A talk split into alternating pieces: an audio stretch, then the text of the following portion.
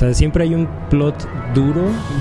Oh, que ya ves, esa madre. Es que lo voy a dejar acá. Yo sí tengo que confesar que ya le agarré un poquito de amor al remoto. La, la realidad es que fuimos muy hipócritas con todos ustedes. Te hubieras esperado que Eh. se muriera la Gerta, güey. Ah, cállate. No te imagínate esa bola de mierda. Más bien como. Ya la neta estoy, estoy, estoy jugando y estoy viendo hentai al mismo tiempo, güey. Así es como... Yo, no, no, dejémonos de mamadas. ¿Sabes quién no tiene canción también? El vago que me atacó anoche mientras estaba cagando. ¿Estabas cagando? ¿Te atacó? ¿Qué? ¿Por qué estabas cagando en la calle, güey? A ver, un momento. ¿En qué momento un vago y tú cagando están en la misma escena? Ok, pero, Pero- ¿eso lo descubriste o lo deseaste? Se me presentó. Buenas noches, Guadalajara. Nosotros somos Potionless y este es el episodio número 84 de Andamos Arcanos, grabado el 16 de noviembre del 2022. En este programa nos gusta hablar de rol, pero también de cómics, videojuegos, cine y el secreto del algoritmo escurridizo. Como siempre, me acompaña en la mesa arcana el señor Osvaldo Luna. Con más de los increíbles datos de la NBA que se nos van a acabar en algún momento. Mientras haya NBA, habrá datos. No necesariamente. No interesantes. Eh, esto está muy obsceno. Cuando Nike firmó a Michael Jordan, esperaba hacer 3 millones al año. Eso en 1984. Actualmente genera 3 millones en ventas cada 5 horas. Si te iba a decir, se me hacía un número. ¿Bajo el nombre de Jordan? Yes. Oh, fuck. Toda la Jordan Brand genera esa cantidad de dinero. ¿Cuánto, Cada cuánto- cinco cuánto le está tocando a Jordan de eso? ¿Sabes? Lo que le toque, güey. ¿No me, ¿No me quieren dar como un por ciento de unas 10 horas? Yo sería feliz. Jordan, patrocínanos. Super. Debe Michelo Galvez. Aló, buenas noches. En esta ocasión no nos acompaña el Neandertal, pero nos mandó un bonito audio para que no lo extrañemos. Saludos, la banda arcana. Por acá el poderoso caníbal legendario.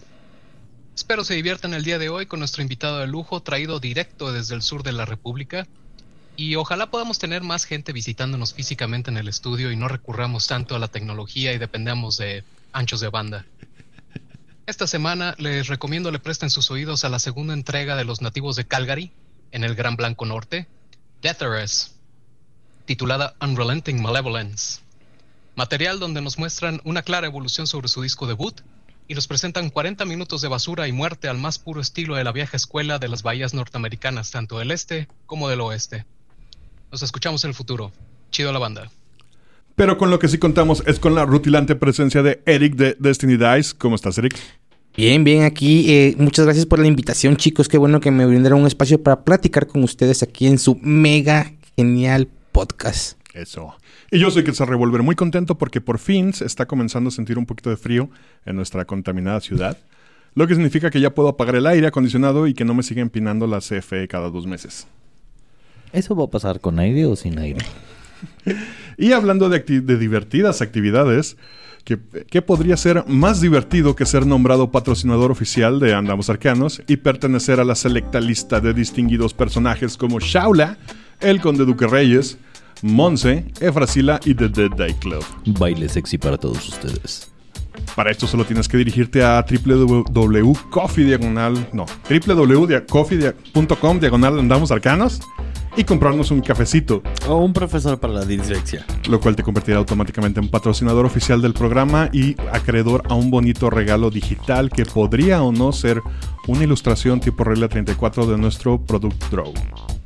Oye, un saludo a Shaula porque eh, me sigue también en todas mis redes, es súper genial. Cada, Yes. Últimamente los invitados que tenemos todos son como... Es la madrina. Ajá. Sí, sí, sí. dicen la madre de todos. Creo, Yeah. creo que estaba comentado en YouTube. Sí. ¿En, en el de nosotros, de Potionless? Pues sí, yo hablo Ah, de, yo mi- pen- de mi canal, güey. No puedo monitorear a los demás. Pensé que... No, no sé por qué...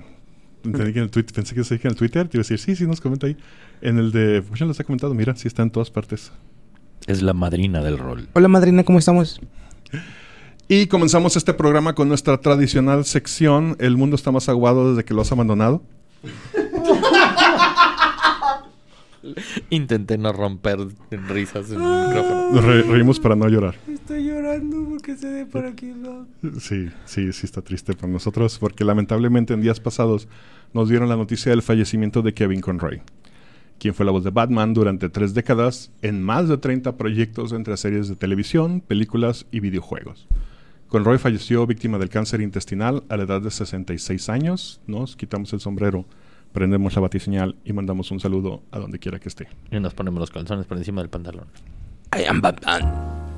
Pero el que sí está con nosotros es el buen Eric, una figura ya conocida en el ambiente rolero. ¿Cómo estás, Eric? Muy bien, muy bien aquí. A ver, para la banda, para la poca banda que nos escuche, que de por sí nos escucha poca banda, que no te conociera, platícanos un poquito más de ti. Pues bueno, eh, soy Eric Álvarez. Me pueden encontrar en todas las redes sociales como Eric Alexander Álvarez. y pues, ¿qué te puedo contar? Soy rolero de hace unos veintitantos años. tal Ok. vez. Eh, medio amargado de profesión. Que es, un Eh, es un requisito para estar aquí en esta mesa, güey. Eso, eso dicen, ¿eh? Momento, relájate un chorro. Ahora resulta que estos son unos sunshines. No todo el tiempo, pero tampoco todo el tiempo estamos amargation, pues. Y pues, eh, yo digo que soy un intento de youtuber que intenta promocionar, divulgar y tratar de conocer más de esta bonita afición que son los juegos de rol. Ok, tienes un programa en YouTube. Efectivamente. Que es Destiny Dice. O Es, yo, la verdad, este, bueno, no, no quiero hablar por ti. Antes de yo definirlo como yo lo vi, ¿cómo lo presentarías tú? Es una tertulia donde invitamos a cualquier persona que tenga un poco de conocimiento de juegos de rol para brindar su opinión sobre cualquier tema que acontezca dentro de nuestra comunidad, que generalmente es en habla hispana, ¿no? Eh, sí tocamos temas en inglés y demás, pero tratamos de enfocarnos a nuestra realidad, ¿no? Sobre todo porque creo que nos hace falta divulgar mucho de juegos de rol en español. Ok. ¿Cada cuándo, cuándo sale el programa? Viernes a las 5 de la tarde, hora México. ¿Y cuánto tiempo tienes haciéndolo? Ya voy a cumplir en mayo del año que viene tres años. Tres años haciendo programa. ¿Y, y qué? Ay, perdón, le ando moviendo aquí la música. De repente se, se, Es que me, se me- brinca. me pongo un poco sexy A con la ver, música. pianista, relájate. Sí, ¿Pianista? Cálmenme, cálmenme el del piano. No le toques tan fuerte. Síguele así, me, me quito la camisa. Ah, ok. Y vienes desde la ciudad, nos visitas de, como bien dijo el Neandertal del Sur, la ciudad de Tabasco. Uy, sí. Di- algunos dicen que vengo del norte Sí, sí, sí. Algunos dicen que tienen problemas en geología durísimos. en geología. Sí. No geografía, geología. Ok. Ok, ¿Cómo, y cómo está la escena por allá? en el rol es muy bien, ¿sabes? Está- eh, últimamente he estado refrescando mucho con gente como eh, el Charco del Grip, como los chicos de Emerald Sword, con las convenciones y demás. Eh, pero creo que todo el sur en general está teniendo una muy buena propuesta de juegos de rol. Pero yo creo que más que en el sur es en general en el país, ¿no? Sobre todo, por ejemplo, acá mu- mucho en Guadalajara también hay, hay varios grupos que están moviendo muchos hilos detrás de las escenas. Comentaba contigo hace rato que yo había me había estado llamando la atención lo que había estado pasando en Tabasco, precisamente porque, y mencionas a los chicos del charco, eh, pues, me, dices que también son, si los conoces, has estado con ellos en su, en su programa, ahí, ahí- ahí te vi. Este, me llama mucho la atención porque están haciendo ciertos esfuerzos para volver a para volver a pues a llevar la palabra del rol, pero de manera presencial, creando rol rolas, no, no más, mesas presenciales. Sí, eh, la verdad es que hace mucho tiempo, en el 2019, habíamos conseguido, y digo habíamos porque estábamos como en un grupito, habíamos conseguido unos espacios en algunas bibliotecas. Hicimos eventos pequeños y convenciones, pero con todo Pandemic Time fue bastante complicado, ¿no? Eh, y ellos ya, eh, después de eso, retomaron esta iniciativa, porque yo pues obviamente ya estaba en otros proyectos, y pues ahorita están tirando la casa por la ventana, están apoyándose mucho de la comunidad de Tabasco y están poniendo mesas presenciales los domingos. Wow.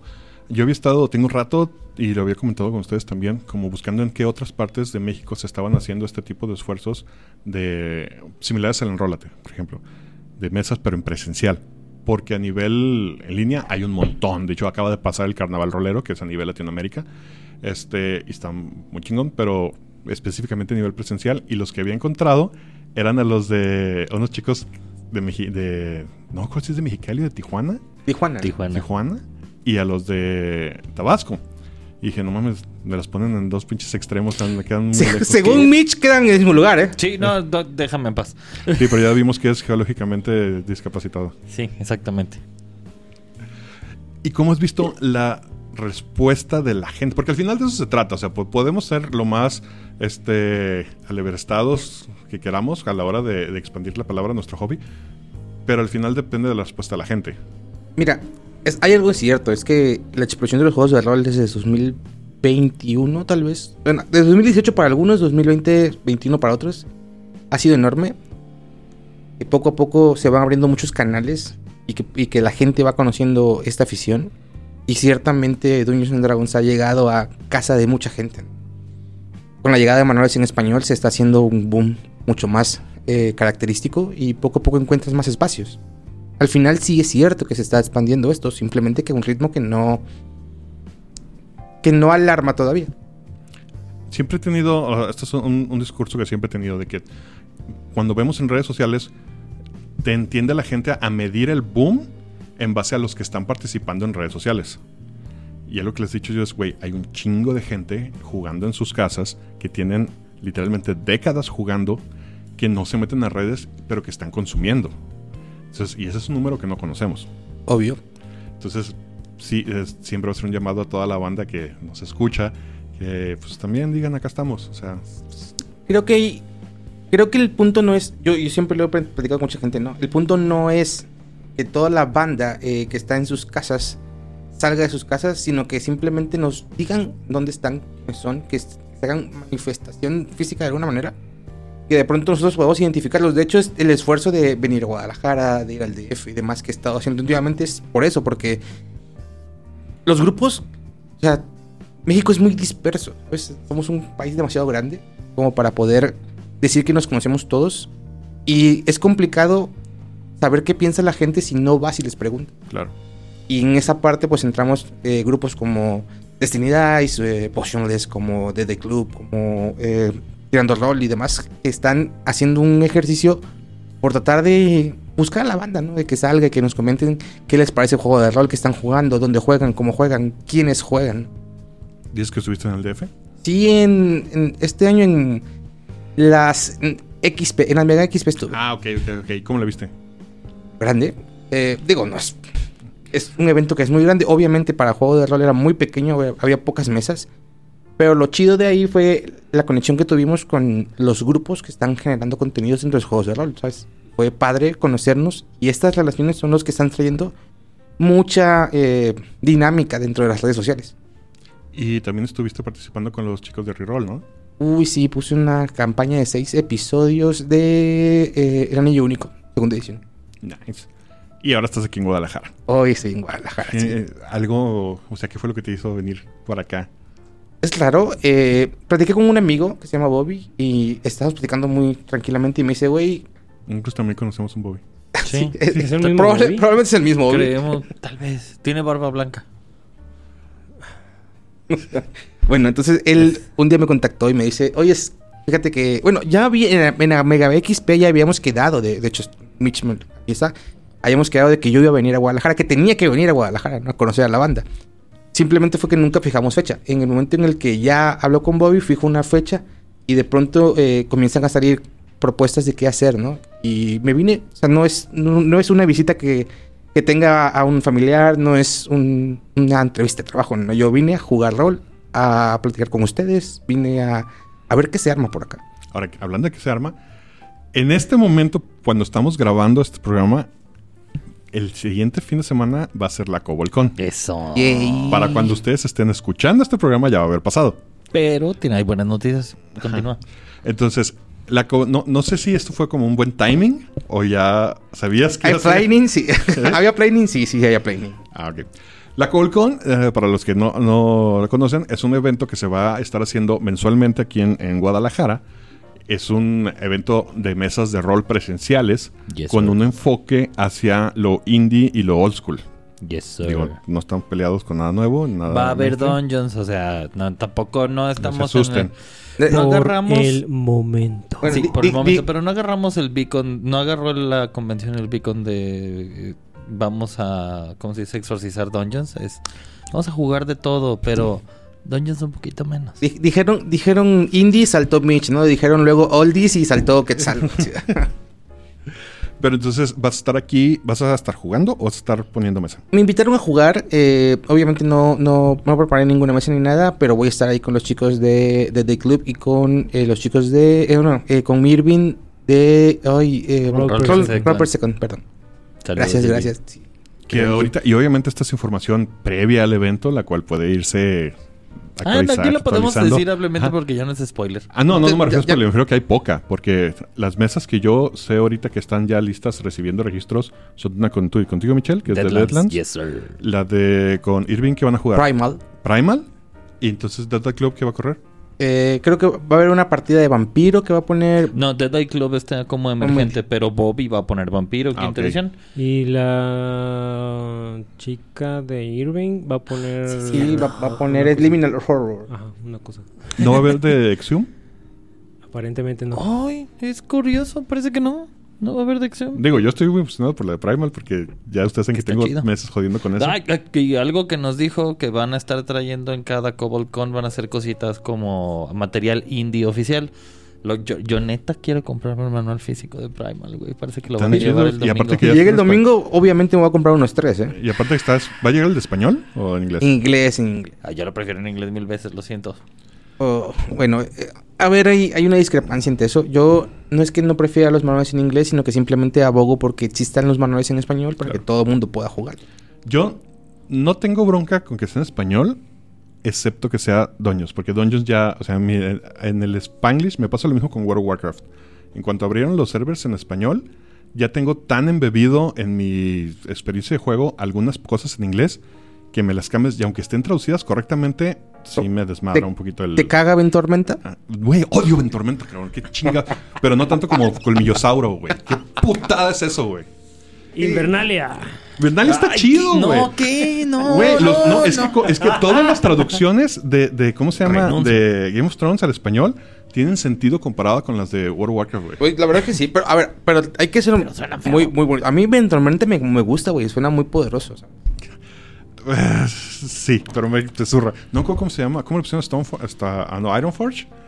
Mm, ay, este, ay, no me acuerdo. Pero bueno, tan peor todavía las de Harry Potter, güey. Ay, no. Uf. Bueno, yo mi único problema con las traducciones es cuando se hacen horribles. Eh, O cuando se creo- hacen, cuando creo se hacen las- completamente literales, güey. Creo que una de las consideraciones que nunca se tiene es un sistema. Y que un sistema tiene palabras que son clave para entenderlo a lo largo. Y que a veces deberían de dejar eso Hay, cosas de las traducciones. Yo tuve la fortuna de entrevistar a los traductores oficiales de Dungeons and Dragons en mi canal. Hay una entrevista ahí con ellos, con Carmona. Eh, y preguntaba unas cosas, ¿no? Y lo interesante es la plática que se da después, ¿no? Que me dice, es que no sabes, Eric, que a veces una traducción eh, depende de muchas otras cosas que no tienen nada que ver con el traductor, ¿no? Dependen de muchísimas cosas, por ejemplo, el contexto lo que estás traduciendo, por qué lo estás traduciendo, para dónde lo estás traduciendo, ¿no? Claro. Una traducción literal a veces es necesaria. Una traducción ficticia o elaborada también puede ser necesaria, pero dependiendo siempre en qué punto o en qué momento lo vayas a poner. O- o hace muy poquito hubo un dilema en Twitter por la traducción de una de las aventuras de Dungeons and Dragons que se llama eh, Beyond the Witchlight, que tradujeron como Bruja Más allá de Brujaluz, ¿no? Mucha gente se quejó brutalmente. Y yo lo que decía es, vatos, es una traducción necesaria. No es hermosa, no es eh, bonita, está bien hecha y era necesaria traducirla así. Pero bueno, si sabes que sí hay un, con- un concepto equivalente en español, claro, sí. que es fuego fatuo. Pero si ponías más allá del fuego fatuo, eh, Es que, es que ahí es donde entra como este juego. Pudo haber quedado más allá de los fuegos fatuos. O sea, la, las- la simple adi- adición de un par de letras te da una sensación de profundidad completamente diferente. El asunto era que dentro de la aventura había dos personajes que llevan los nombres de un carnaval, que llevan- son líderes de un carnaval y llevan los nombres de, uno se llama Witch y otro se llama Light. Entonces, el- tra- al traducirlos, quedan como Señor Bruja y Señor Luz. Entonces tenían que llevar de una manera... eh, Que sea el señor Fuego y, la do- y Doña Fatua. güey. pero no, no sé, ¿qué, qué, qué o sea, te sí diga? entiendo, sí entiendo. El tema de La las fatua. traducciones, sobre todo cuando el contenido original tiene mucho, mucho lore local, es difícil. Algo que yo siempre, siempre he dicho, güey, ¿por qué no te gusta jugar este Doños Español? Porque me caga que al Row le digan pícaro. No está mal, es la traducción correcta. Personalmente, a mí me, me- me saca un poco de balance, entonces por eso lo evito. Pero, No sé ¿qué? cómo, no sé cómo se saca de balance teniendo a Chuy jugando segunda en español, pero bueno. Eh, pero decimos Row, güey. Pero ajá, si Ajá. seguimos usando los términos en inglés. Sí, nosotros. Sí, por eso nosotros. pícaro, pues. Pero- y pero- en algún momento Galindo me hizo la pregunta: si alguien llega y no sabe español, que no lo vas a jugar con él. No, claro que voy a jugar con él y voy a tratar de hacer el esfuerzo. Tengo en mi mesa de repente que me dicen, y gente que domina el inglés, pero que no está acostumbrada a nuestros anglicismos. Anglicismos. Ajá, por ejemplo, yo no había, yo no había caído en cuenta hasta que mi última mesa lo local para nosotros que es decir castear. Sí. Y doyear. A ver, eh, mira, eh, había una discusión muy profunda dentro de los, los foros de Dungeons and Dragons cuando iba a ser traducido, cómo iban a traducir la palabra proficiency, ¿no? Porque no, Porque no exi- existe no proficiencia existe en en, español. en español. Entonces, eh, us- usábamos, la- nosotros que jugábamos en español desde hace mucho tiempo, usábamos el término proficiencia, ¿no? Que no existe. ¿no? Sí, no, no existe. Entonces, eh, era complicado, ¿no? Tuvieron que buscar un sinónimo que no a muchos les agradó. ¿Y cómo quedó? Quedó como. Ay, eh, es este. Ay, se me fue la traducción, la verdad. Pero no quedó, no quedó proficiencia. Ahora, ¿qué hubiera pasado si hubieran dicho, si lo hubieran dejado como proficiencia trademark? Es nuestra palabra, la inventamos y la aplicamos a esta chingadera. No sería la primera vez y Yo no hubiera- me yo- extraña que no lo hubieran hecho ya. No solo no- yo no hubiera tenido un pedo, no me hubiera dado cuenta, güey. Exacto. Pero, pero, pero pasa esto, ¿sabes? Por ejemplo, la gente no entiende que dentro de todas las cosas, a veces de traducir completamente cambian las cosas. Ujú. Una de las, de las cosas que pasó, por ejemplo, cuando tradujeron la caricatura, la caricatura se llamaba Calabozos y Dragones, fue que esa caricatura tuvo muchos problemas después para poder recuperar el, el- el branding. Y tuvieron pedos en, en América porque pues obviamente la transmisión de Calabozos y Dragones era complicada. Y nunca, el juego nunca, nunca se ha llamado Calabozos y Dragones. Los dragones y mazmorras, ¿no? No, tampoco, nunca, nunca se ha llamado Calabozos. Siempre se ha llamado Dungeons and Dragons. Nunca se ha traducido, jamás se ha traducido. En la traducción está como Dungeons and Dragons. el Sí. oficial. Órale, órale. Entonces, imagínate, o sea, es ese tipo de cosas. En la caricatura sí se tradujo, en el juego no. Entonces, creas dos cosas diferentes completamente. Y de hecho, por ejemplo, es uno de los motivos por el cual en la nueva caja que va a salir de Dungeons and Dragons no están los nombres de los personajes que salen dibujados en la portada y en algunas partes del, man- de la oficina del manual, del ojo del manual. Ok. Sí, definitivamente, y esto es algo que yo he sido testigo con, con colegas. Es muy fácil, sobre todo en las traducciones de cómics. Sí, es muy fácil criticar cuando sabes qué hay dentro del proceso y cómo la persona que lo está haciendo de repente tiene las manos atadas. ¿Sí? Pero eso no va a evitar que lo critique. claro, obviamente. Pero no es una crítica para el traductor, creo que, Ajá, que no, es sí, una o sea, crítica es para como- la corporación Ajá, en claro. completo, a as- como un producto. Es de, güey, préstale más atención. Al no, final- no, no quiero ser el, el- el capitán de mal agüero, pero soy el drogo aquí. Entonces, El este pedo de los nombres es otro tema. Es un tema por su propia cuenta. Entonces, ¿a qué viniste a Guadalajara además de jugar? Vine, a ver, una vine a abrazar a Mitch. ah, Jotos. Dos, eh, vine a jugar mucho rol. Eh, vengo a conocer a la comunidad. Vengo a ver cómo está la escena de juego de rol aquí en Guadalajara. Vine a conocer a gente que me han dicho que es casi como el abuelito del rol. Vine a conocer también a la nueva camada del juego, la nueva camada del juego de rol. Eh, vine a, a- a dar una vuelta en la ronda. Los estoy viendo a cada uno, men. Entonces, este. Obviamente, hay que ser honestos. Hay mucho movimiento en Guadalajara. Hay mucha gente que está jugando. Y, y la pregunta es: ¿por qué? ¿no? ¿Por qué en Guadalajara? no? Porque hay que ser honestos. Siempre habíamos visto muy centralizado el juego de rol. Siempre mucho en, en la capital del país. Todo ahí, ¿no? Pero últimamente es- es- están destacando cabrón ustedes. Entonces, hay gente que está ajá, viéndoles y que está simplemente siguiéndoles y que quiere saber qué están haciendo. A mí me llama mucho la atención una cosa. Yo, eh, en diferentes ámbitos en los que me he desarrollado, desde el diseño de modas hasta videojuegos, cómics, lo que sea, siempre Guadalajara está catalogada como una ciudad difícil que es aparte del resto de México. En algunas, por ejemplo, en, cuando yo trabajaba en Mochilas Chenson, este, decían, si algo pega en Guadalajara, no quiere decir que va a pegar en el resto del país. Y viceversa. Eh, como la chivacola, ¿no? ¿Todavía existe esa madre? Dios santo, pinche sacada de feo. Qué fiera. Con la chivacola. Y pasen cómics y pasen eventos de cómics y, o sea, ha habido intentos de, de eh, convenciones grandes de venir aquí a Guadalajara y dicen, no, güey, pues, la neta es que no, no funcionó, no sabemos por qué y, y no tenemos la estructura ni la logística para averiguar por qué. Entonces nos quedamos, nos regresamos donde estuvimos.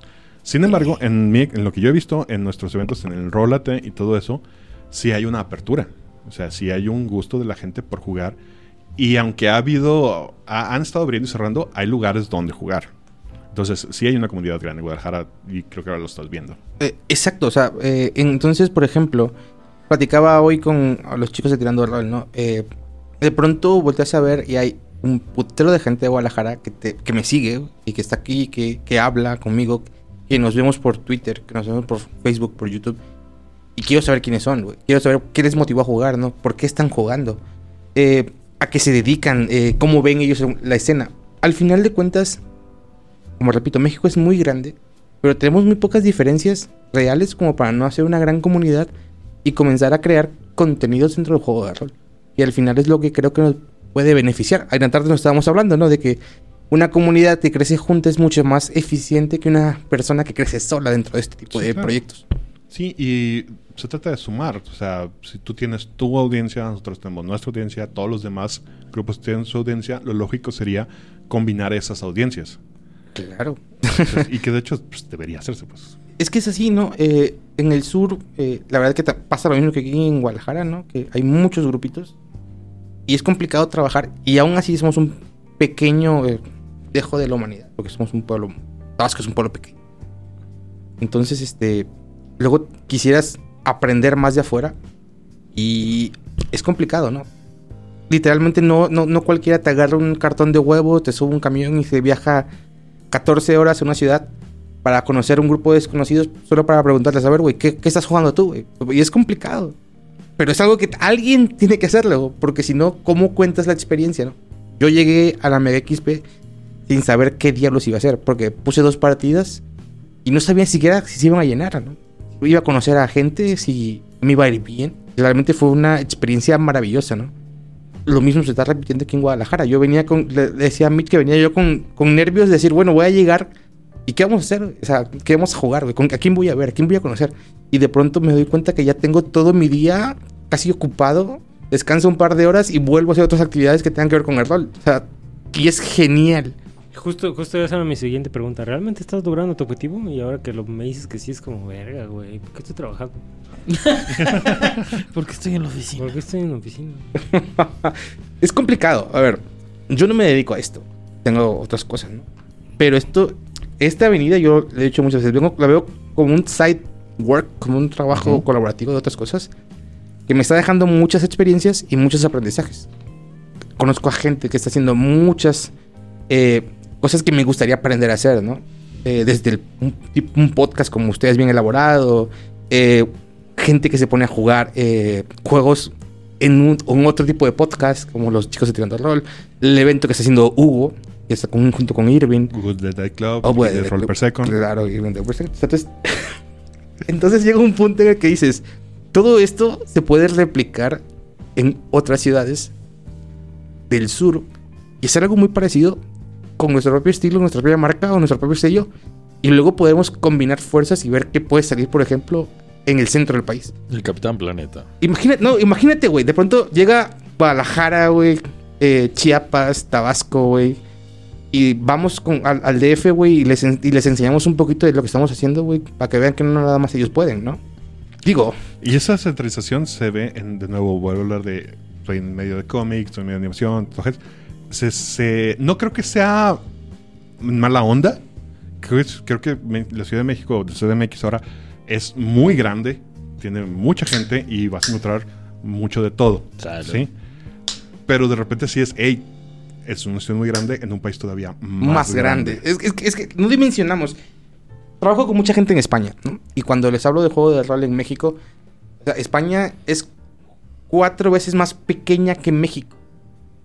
Tienen una comunidad quizás el doble de grande de juegos de rol. Pero no es que la tengan el doble de grande. Es que no la...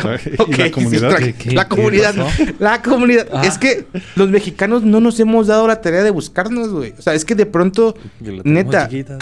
Neta, güey. No tanto eso. Es que no las buscamos, güey. Entonces, Creo que, creo que más que tenerla chiquita, lo que tenemos chiquito es el tiempo de, de generar y de fortalecer esa comunidad. O sea, estamos, estamos hablando de de un país en el que la- desde las primeras entradas de los libros, desde segunda edición tal vez, están chingue y chingue y chingue con que, con que ahí lo van a vender español, con que lo van a jugar en español, con que van a crecer jugándolo en español, o sea... Es, es un- es- no quisiera decir como, pero sí es un pedo de cultura diferente, pues.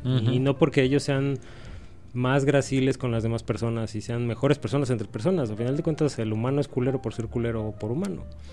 Pero Sí. creo, que, creo que simplemente tienen más tiempo haciéndolo y aprendiendo de lo que han hecho a comparación de nosotros Y habla- latinoamericanos. Y ayer hablábamos eh, entre chelas que uno de los ca- una de bueno yo les decía que una de las diferencias más grandes entre Europa, Estados Unidos y México era el estatus socioeconómico del país, ¿no? O sea, en el momento donde una de las cosas culturales que más tiene Europa es la lectura.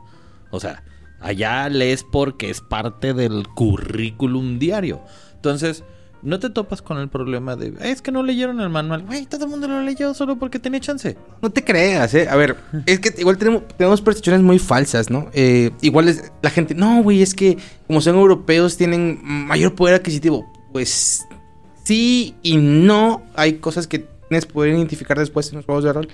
Pero lo cierto es, y esto es algo que sí quiero destacar, es que ellos tienen, aunque se odien, aunque se vean mal, güey, tienen la fascinación por buscarse y hacer convenciones muy grandes dedicadas a los juegos de rol y decirles a la gente, eh, mírenme, cómprame mi, mi- mi maldito libro, o sea, y se buscan y hacen eventos y demás, cosa que por ejemplo en México nos hace falta, muchísima falta, Tú tienes en tu, perdón, tú tienes en tu programa participación constante de gente de allá. mucho, mucho. ¿Tienes una idea de cómo es? no, antes de entrar de cómo está la, la, la cosa allá, ¿cómo nos ven a nosotros? Eh, hay dos factores. Hay gente que nos ve, en el español que nos ve como un área de oportunidad. O sea, el- el- el- la mancuerna perfecta como para seguir vendiendo y hacer más cosas, que no está mal, güey, porque al final de cuentas no es que vengan a conquistarte con un pinche libro, güey, es que Claro. como todo buen mercado se hace expandirlo, güey. Hay editoriales que lo han hecho durante toda la puta vida, güey, que nos han vendido cosas de España, güey, y nadie, nadie se queja, güey. Planeta de Agostini, patrocínanos.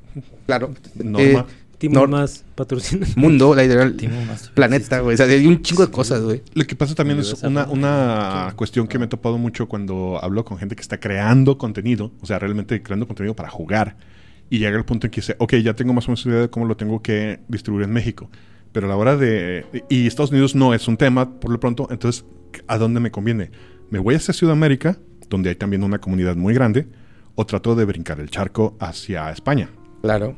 Entonces, ¿tú cuál crees que sería lo más Mira, viable en un nivel, a nivel realista eh, voy, de la producción? voy a terminar de, de- de argumentar porque te- no, me, me faltó la segunda otra Ah, parte. La segunda otra parte, yo lo traté en mi canal, y es que en España ven a México, bueno, en general Latinoamérica, güey, como un puto monstruo dormido, güey.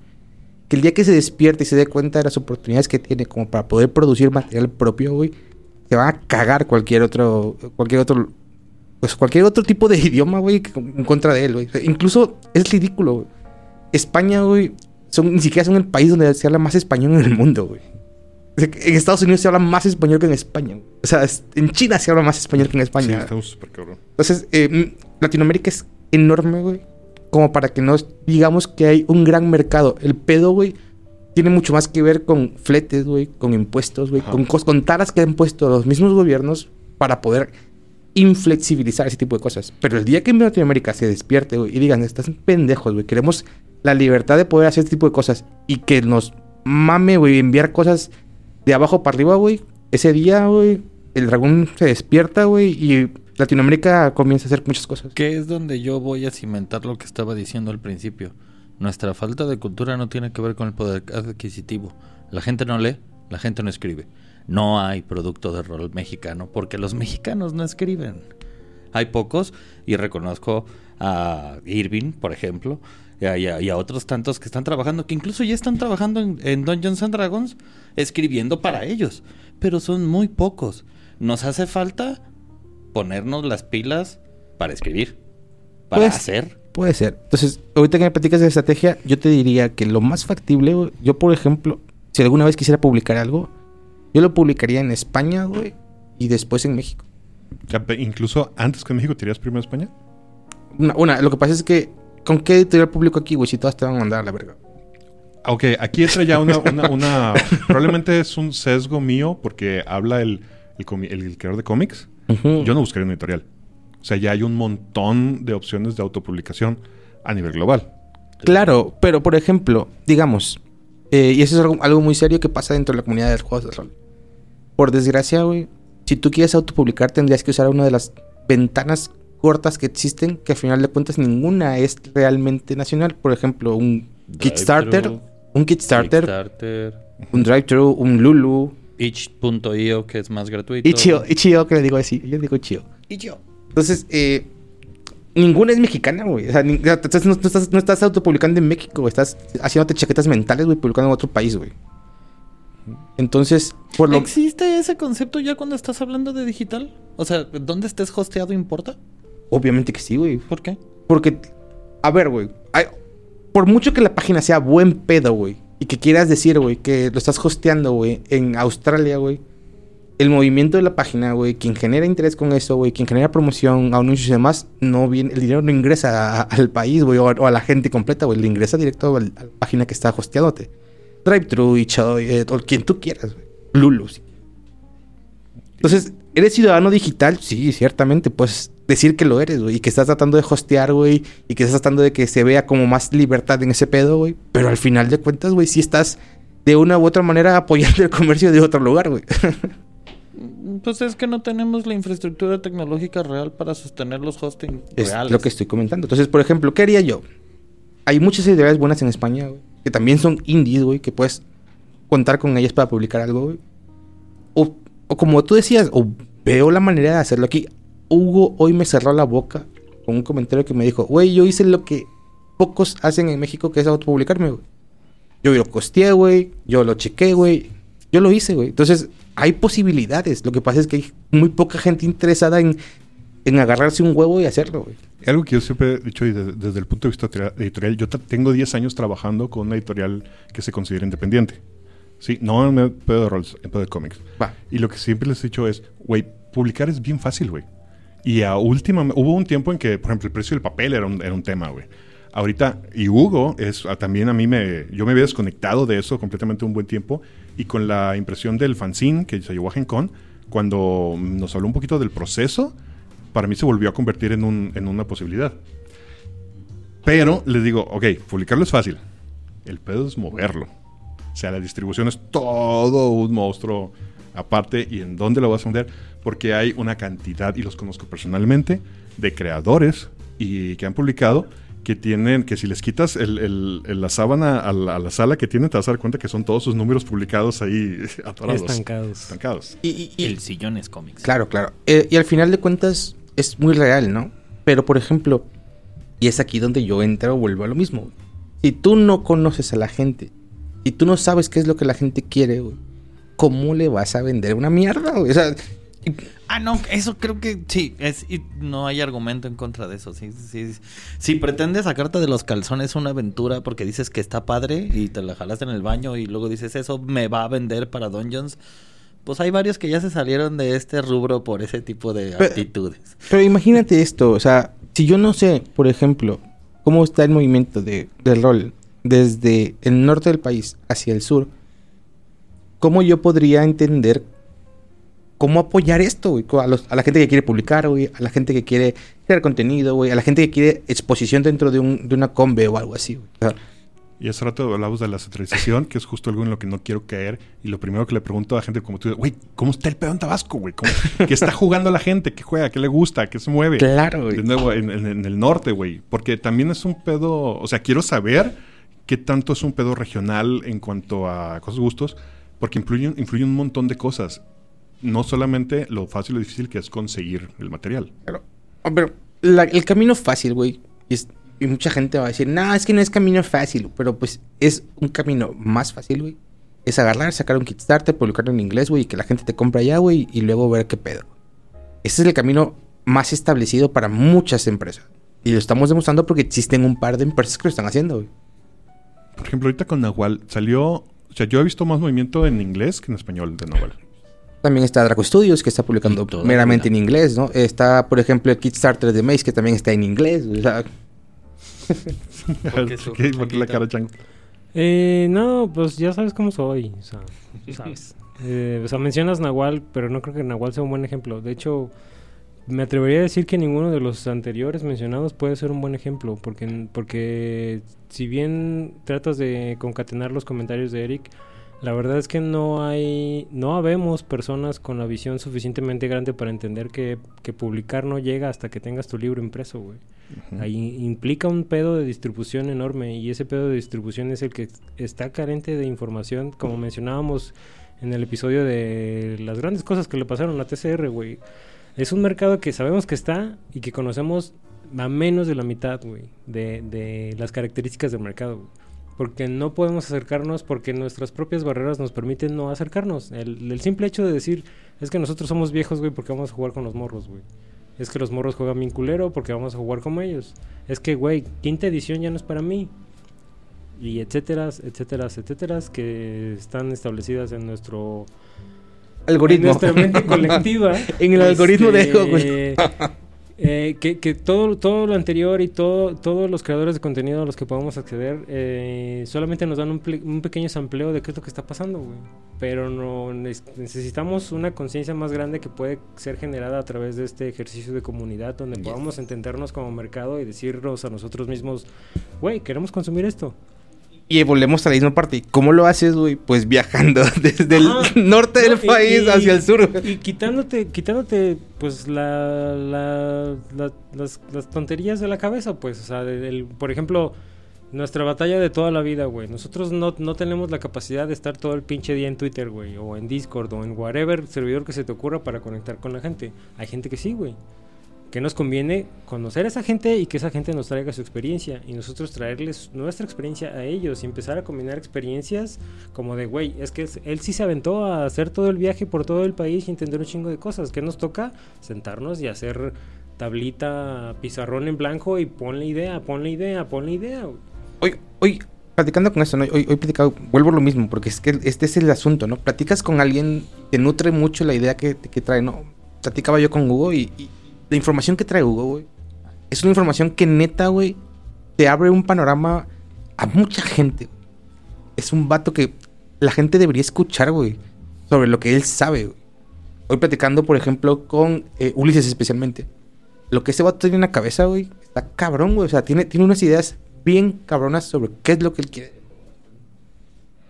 Y luego escuchas a personas, güey, como los chicos de, de- del Grip, güey, como por ejemplo la gente de Yucatán como Mario, la esquina de rol, güey. Entonces te das cuenta de que tenemos buenos exponentes, tenemos muy buenas ideas, muy buenas intenciones, y el pedo es tratar perdón, de romper ahí y que se conviertan en realidad. La realización del juego de rol en México, güey, no va a estar en manos de, de alguien más que no sea nosotros, güey, de la comunidad. No hay que esperar, güey, que una pinche compañía venga, güey, a regalarte algo, güey. Que venga a darte algo, güey, o que venga a enseñarte algo, güey. Lo vas a tener que aprender tú, güey. Lo vas a tener que hacer tú, güey. y Lo vas a tener que distribuir tú, güey. Sí, hace, hace- creo que hace rato platicaba contigo de las simili- similitudes entre mi experiencia con los cómics y mi experiencia con el rol y cómo todo se va repitiendo así verbatim, paso a paso a paso. Y puedo, estoy, es- esto está teniendo un déjà vu, güey, de esta misma conversación. Cuando hacíamos crónicas género. de algo. Sí, sí. Cuando- así. O sea, estamos haciendo exactamente lo mismo, pero hace 10 años hablando de cómics, güey. Espero esto sea entonces un statement para ah, el futuro, donde futuros nosotros, ojalá no la hayan cagado y como en todas las comunidades se, agarra- se hayan agarrado a putazos por agarrarse a putazos. Porque es, es- querido Quetzal, espero que no pases por esta experiencia por cuarta vez.